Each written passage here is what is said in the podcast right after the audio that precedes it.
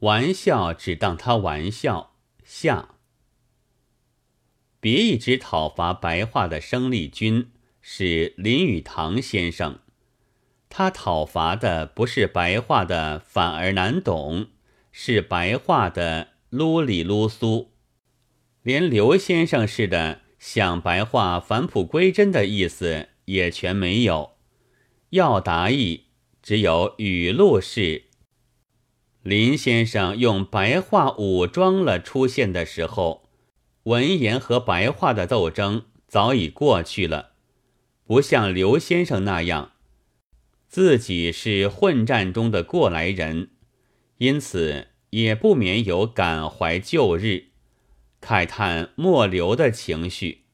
他一闪而将宋明语录摆在幽默的旗子下，原也极其自然的。这幽默便是《论语》四十五期里的。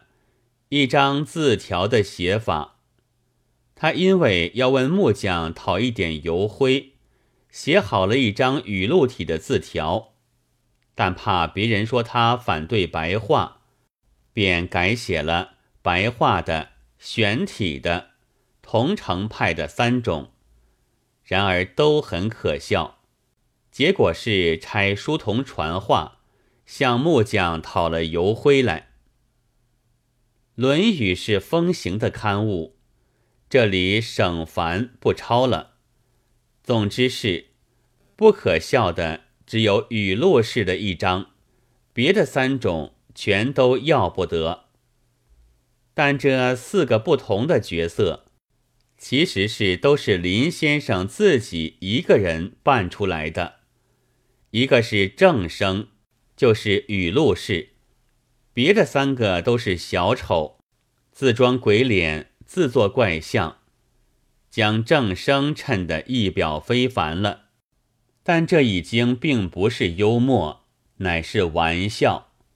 和市井间的在墙上画一乌龟，背上写上他的所讨厌的名字的战法，也并不两样的。不过看见的人。却往往不问是非，就嗤笑被画者。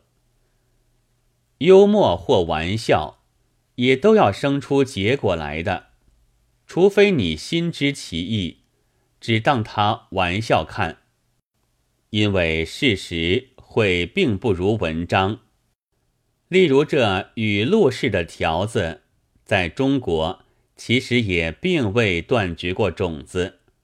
假如有功夫，不妨到上海的弄口去看一看，有时就会看见一个摊，坐着一位文人，在替男女工人写信。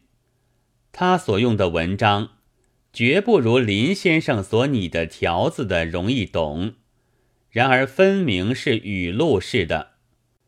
这就是现在重新提起的语录派的末流。却并没有谁去涂白过他的鼻子。这是一个具体的幽默，但是要赏识幽默也真难。我曾经从生理学来证明过中国打屁股之合理。假使屁股是为了排泄或做作而生的吧，就不必这么大。脚底要小得远。不是足够支持全身了吗？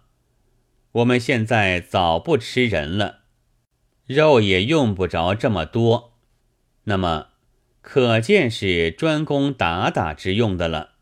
有时告诉人们，大抵以为是幽默，但假如有被打了的人，或自己遭了打，我想恐怕那感应就不能这样了吧。